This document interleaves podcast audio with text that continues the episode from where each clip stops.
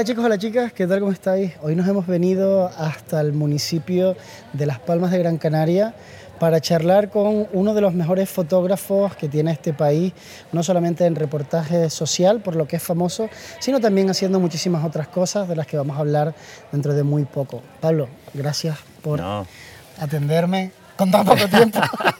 Gracias a ti por la invitación. Ha sido eh, para mí genial que estés aquí. Además, es una invitación que se ha ido posponiendo durante años, porque creo que hablamos hace cuatro años de, de, vernos y hacer algo, y bueno, llegó el momento, ¿no? Sí, sí, sí. Estoy encantado de tenerte en mi podcast porque yo sé que hay un montón de personas que hacen fotografía de boda y que están deseosos de, de conocer un poco más de una persona que es un referente. ¿Cómo empezaste en las bodas?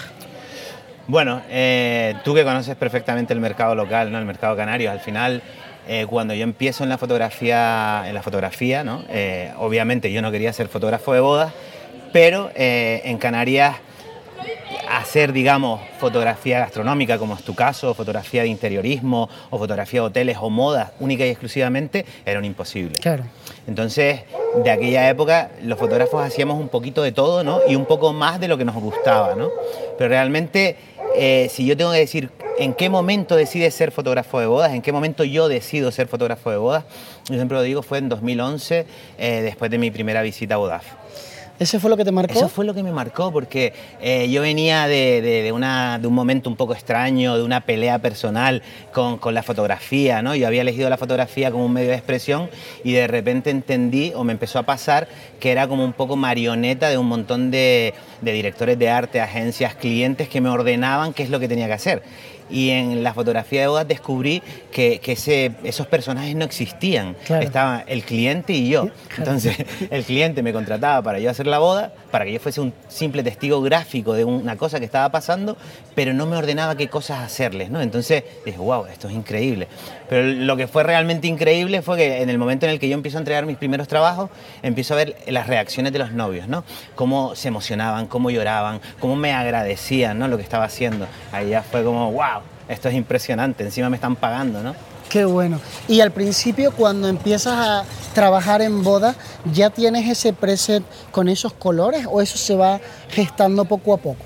No, no, no. El color, de hecho, ha sido como siempre eh, una, digamos, un poquito a poco, ¿no? Empiezas con un color y vas modificándolo, ¿no? Yo siempre digo que el color está siempre en constante evolución, ¿no? Evoluciona con tu estilo, con tu fotografía. Yo empiezo eh, con un color muy industrial, porque mi trabajo anterior eh, estaba más dirigido al mundo de la moda y empiezo a irme a un, a un, mundo un poco más lifestyle, esos tonos más ocres, más amarillos, ¿no? más look like film. ¿no? Eh, eh, y de repente ahora fíjate que, que, mi color está empezando a volver al, al, punto anterior, a tonos más naturales, más neutros, colores de piel más más cercanos al mundo del, del editorial, de la moda, ¿no?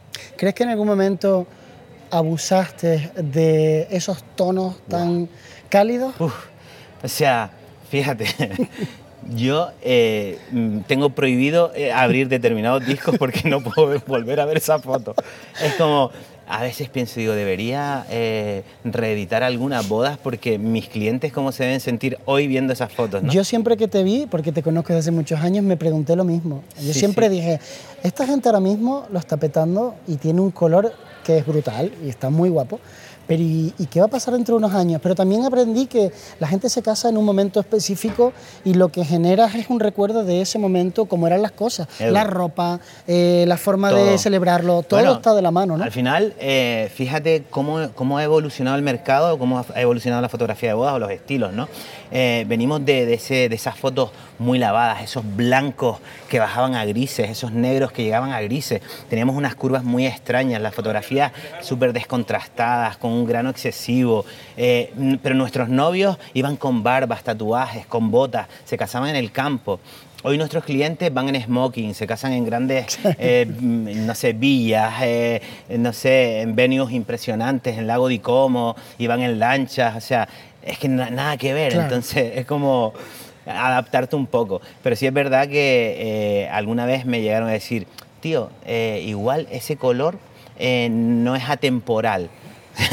de forma muy sutil, obviamente no era temporal.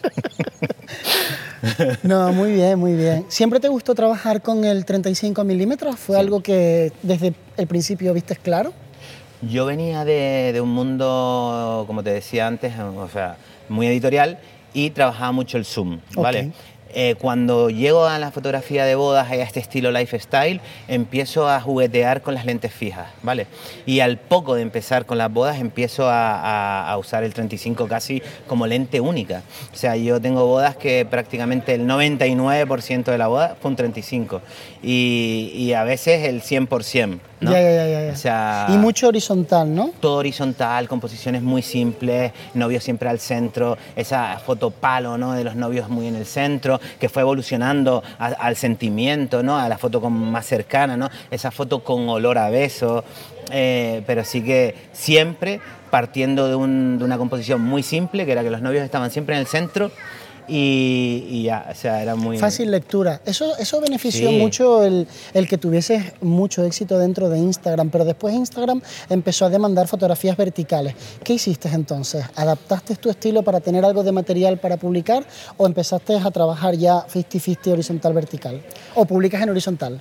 No, no, no. Yo ya, si, si te fijas, estoy prácticamente hoy publicando el 100% en vertical, porque casi el 80% de lo que estoy disparando es vertical, ¿no? Wow. Pero en, esta, en este cambio, en esta transición de estilo, ¿no? En esta adaptación, eh, digamos, que me divierte, que me gusta y que me apasiona. No lo estoy haciendo exclusivamente por tendencia, lo estoy haciendo por una necesidad personal de explorar cosas nuevas, de cambiar de un poco de estilo, eh, de, sentirme un poco ahí, ¿no? O sea... Yo creo que la gente que utilizaba formato medio con carrete trabajaba mucho más el vertical por la proporción, ¿no? De 6x4, pero el que trabajaba con una reflex eh, full frame o APS-C en ese 2.3, claro, es que el 2.3 es muy, eh, demasiado, ¿no? Y entonces hay momentos en los que pienso, qué guay sería ahora, por ejemplo, este formato medio que tiene Fuji, que sí que tiene una proporción, creo que es de un más recortado, no sé exactamente, pero se parece al 4 quinto.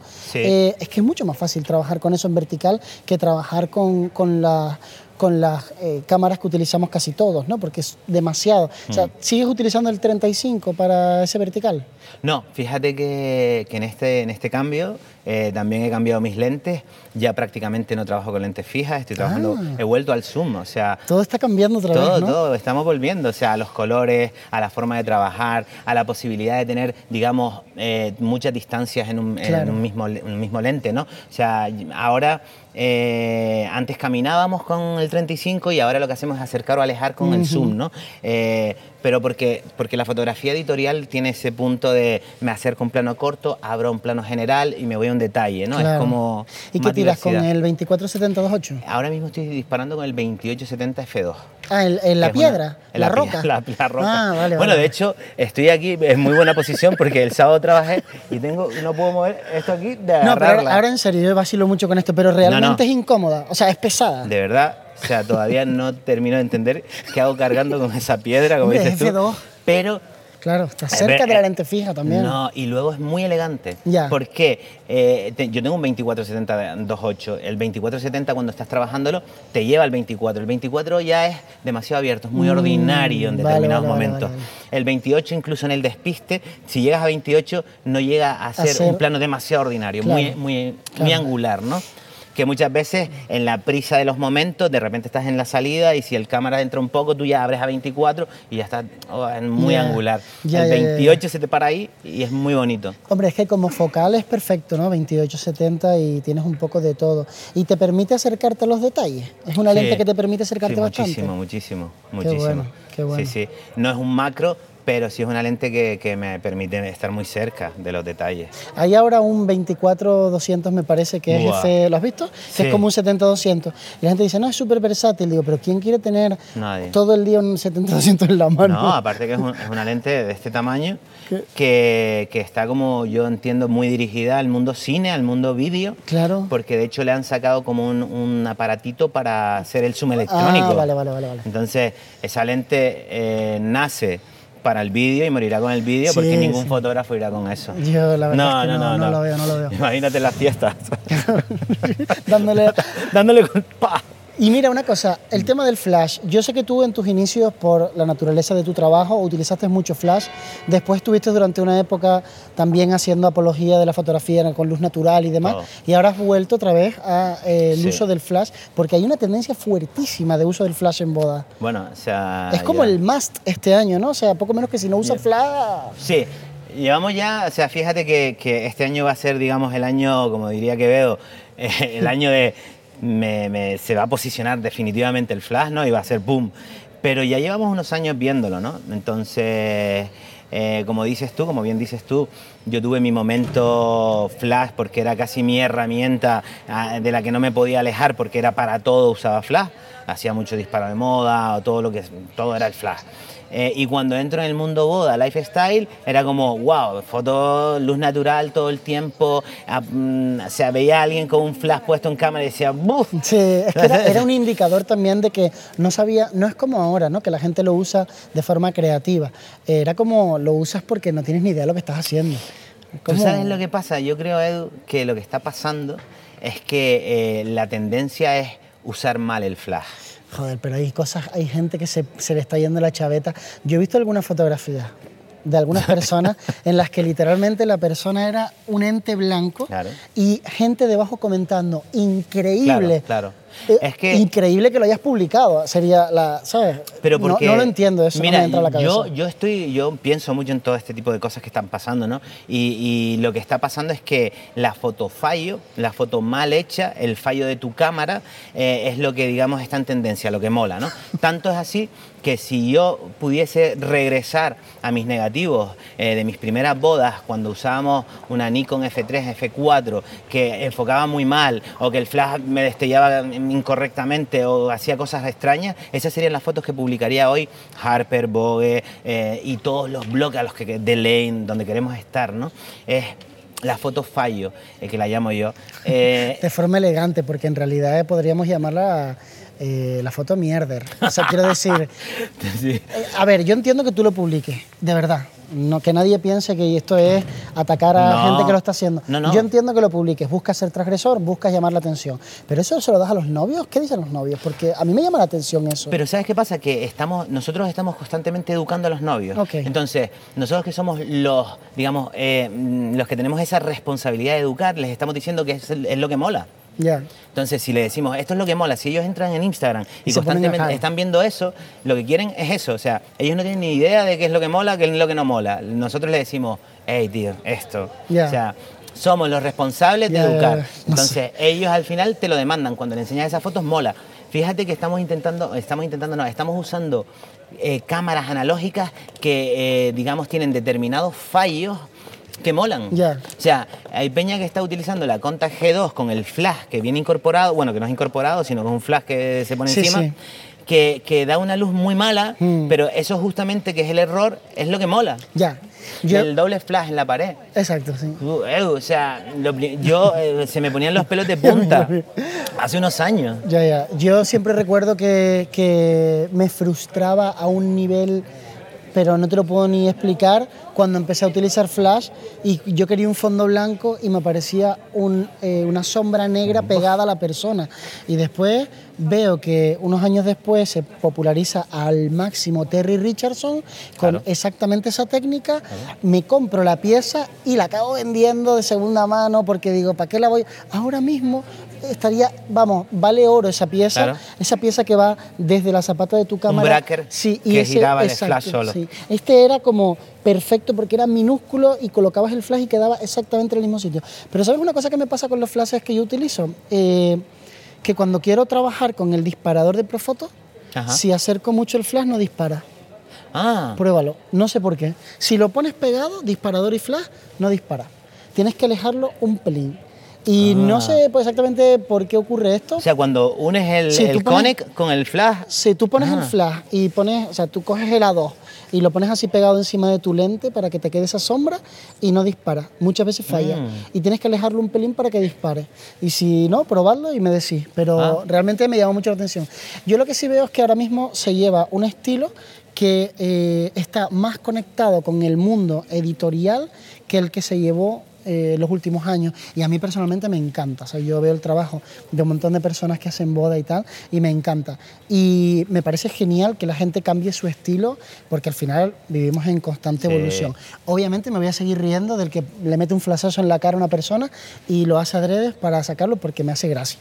Pero no es un ataque a esa persona, es un ataque a, pues como cuando ves, por ejemplo, cómo surgieron ciertos sonidos en la industria de la música que vienen de un fallo, ¿no? Y, se convirtieron en tendencia. Ocurre en todos lados. Fíjate que te voy a contar algo que me pasó el otro día hablando con un músico que es muy bueno, eh, Pablo Tocayo, sevillano.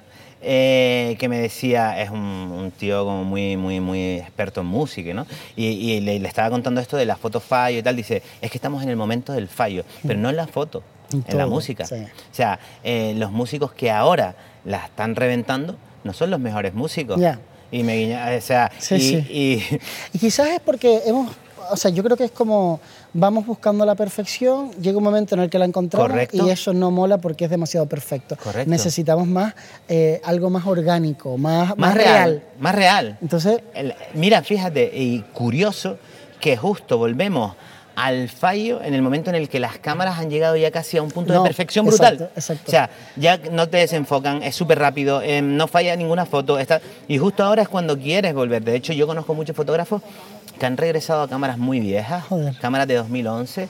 Eh, a mí hay, un trabajo que a mí me encanta de un fotógrafo, se llama Ramone, em, que utiliza una cámara muy antigua, me han dicho, yo no he hablado con él de esto, pero gente que lo conoce dice, es que usa una cámara de 2010 o 2011 eh, para sus fotos. Y claro, es que esas cámaras pues eh, no enfocan con la misma rapidez, fallan más, desenfocan, eh, es como... Sí, Chase Jervis, que es un fotógrafo americano muy famoso por hacer publicidad y lifestyle de mucha calidad y tal y cual, él tenía una galería entera en su web que eran fallos. Y era mi galería favorita, porque eran fallos pero muy bonitos, ¿no? Eran primer plano desenfocado y el fondo enfocado, tal, cosas que sí hemos ido haciendo con los años, todos hemos hecho esa foto del paisaje enfocado, los novios enfocados, pero ahora lo veo como en un nivel. En cualquier caso, em, va a ser interesante ver la, la evolución que tiene esta industria, porque yo creo que está en un muy buen momento y creo que eh, va a sobrevivir a, a, Instagram. ¿Tú piensas que va a seguir siendo importante el reportaje de bodas durante mucho tiempo? ¿O crees que con todo esto de la gente cada vez tiene un mejor móvil, es más fácil hacer fotos de calidad y demás, le van a ir quitando espacio a los profesionales? Eh, estamos, estamos en uno de los momentos, digamos, eh, donde todo está evolucionando de una forma muy rápida. O sea, la IA eh, va a cambiar todo lo que estamos, lo que entendemos como fotografía, como cámaras, como todo. Entonces, cada vez va a ser mucho más fácil conseguir muy buenos resultados sin tener grandes conocimientos, ¿vale? Pero siento que la visión de un fotógrafo profesional en determinadas, eh, digamos, tipos de trabajo, ¿no? En una boda, siento que, que seguirá siendo necesario. Eh, el otro día hablaba con alguien y dice, no, habrán unas maquinitas que se pongan ahí y estén capturando todo todo el rato y luego tú coges esto, esto. Eh, bueno, no sé, tío, ya eso ya sería, no sé, una flipada. Si la gracia no es capturarlo todo. No. La, gracia precisamente es no capturarlo todo. La gracia es ese momento. Mi mejor fotografía, bueno, por lo menos la foto que me ha hecho más viral es, es, una, es unos viejitos que se dan un besito, ¿no? Eh, que solo hice una foto. O sea, una foto. Y si o la foto, es un foto. Eh, hoy, con una, una, cámara de las que estoy usando ahora mismo, probablemente en ese momento me hubiese disparado, eh, no sé, 15 en ese segundo, pero la cámara, que era una, una Mark III, era muy lenta y fue un momento en el que yo me giro y ellos se dan el beso y casi me cuesta enfocarlos, ¿sabes? Como, ¡ah! Y, y disparé una. Bueno, ha sido un verdadero placer tenerte en el podcast. Gracias por todo, tío. Gracias a ti. Gracias a todos. Si os ha gustado, darle like, ir a seguir a Pablo a sus redes sociales y nos vemos muy pronto. Gracias.